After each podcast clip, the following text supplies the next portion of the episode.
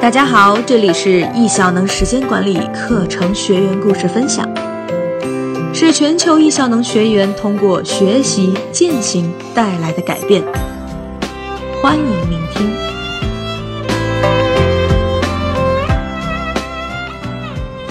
我是主播秋然。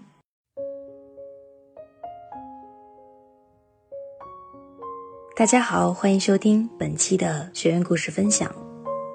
今天的标题是“易效能 PNAS 项目工作法”，让我五千平米的工厂顺利搬迁。今天的故事来自学员钟娟。很偶然的机会，在喜马拉雅 FM 上听到叶武斌老师的节目《时间管理一百讲》。一下子就被他讲梦想版的内容吸引了，真的有那么神奇吗？于是我在百度上随便找了几张能够讲述我梦想的图片，快速的做了一个简易梦想版，放到了电脑桌面和手机屏幕上，每天看，到了年底居然真的实现了好几个，太不可思议了。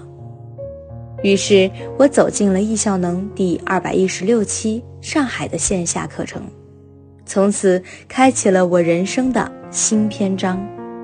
两天学习加九十天团队践行，让我在非常有安全感的情况下，把课上学到的时间管理技巧一一落地到日常生活中。第一个九十天，我每天被闹钟叫醒，勉强做早起打卡。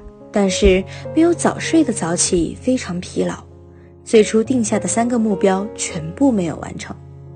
后来进行反思，觉得自己很荒谬。明明每天过着和以前一样的生活，却期待着有不一样的结果。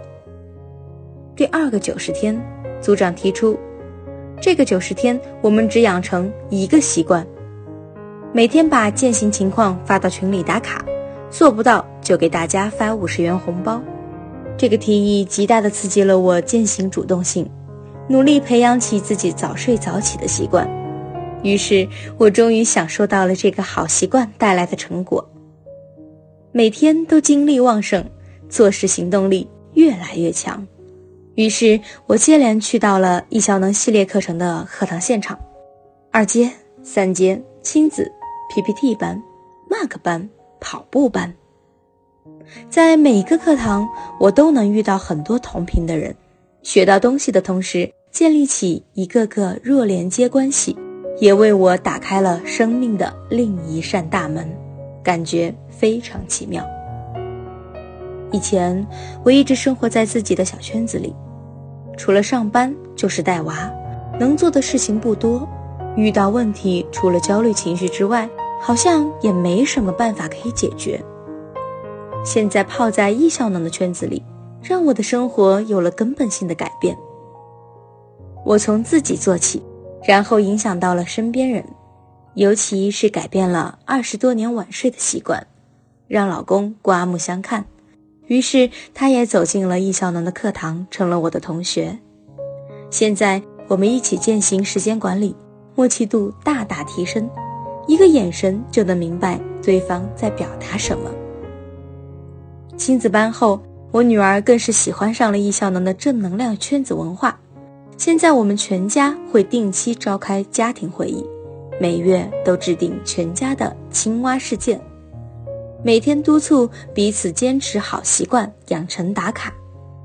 年初，我们全家还分别做了各自2019年的梦想版。放到自己时时能看见的地方，每天加强自己的动力。如今半年过去了，目标已经实现大半，而下半年的部分内容需要根据实际情况进行调整。我们全家都在朝着自己的梦想奋进，共同建造一个高效能家庭。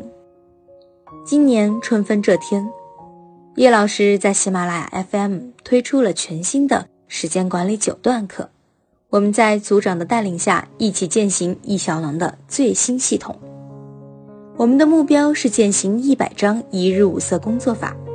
一开始不知道怎么做，而且不太敢直面自己的一天，到现在做到第二十五章，对自己每天的事务安排和留白时间，处理紧急情况或者享受生活，让我对时间的掌控越来越有感觉。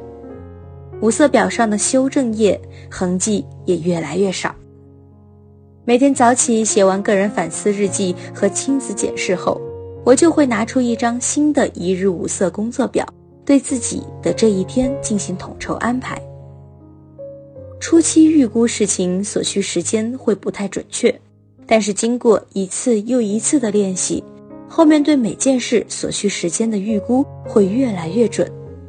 所以我相信，等践行完一百张一日五色工作表后，自己对时间的安排和掌控力会更上一个台阶。接下来要特别说一下，九段课里讲到的 D N A S 项目法，帮了我一个大忙。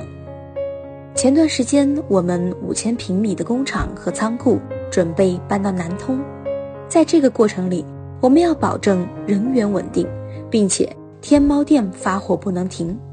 我老公作为项目负责人，压力非常大，千头万绪堵在脑子里，导致事情进展非常缓慢。直到我们学习了叶老师的 PNAS 项目法后，我和老公。找了一个安静的地方坐下，花了几个小时来理清思路，并且按表格填空。我们首先确立目标，顺利搬场，正常发货。然后把所有与这个项目相关的事情一件一件写下来，能不做就不做，能推迟就推迟，能委托就委托，并且找到负责人。最后剩下那些。必须亲自完成的事情就拎出来排列顺序，确定开始时间和结束时间。有了这个条理清晰的项目表，我们的工作一下子就有了行动方向和下一步。目前班场的事已经在有条不紊地进行了。刚刚在杭州上完了易效能三节课，我们正在践行中，团队协作能力也在易效能里得到进一步提升。我很感恩，感恩在这个时间遇见易小能，遇见叶老师，遇见所有易小能的同学们。然后我还要感谢自己，感谢自己选择了相信和持续学习。神奇的易效能让我的生命拥有了无限可能。想要体验这个神奇的感受吗？扫描下方的二维码，一起来学习九段课程。当你学了易效能，就不仅仅只是期待着不一样的结果，而是真正实现了拥有不一样的结果和人生。谢谢你的收听，我们下期再见。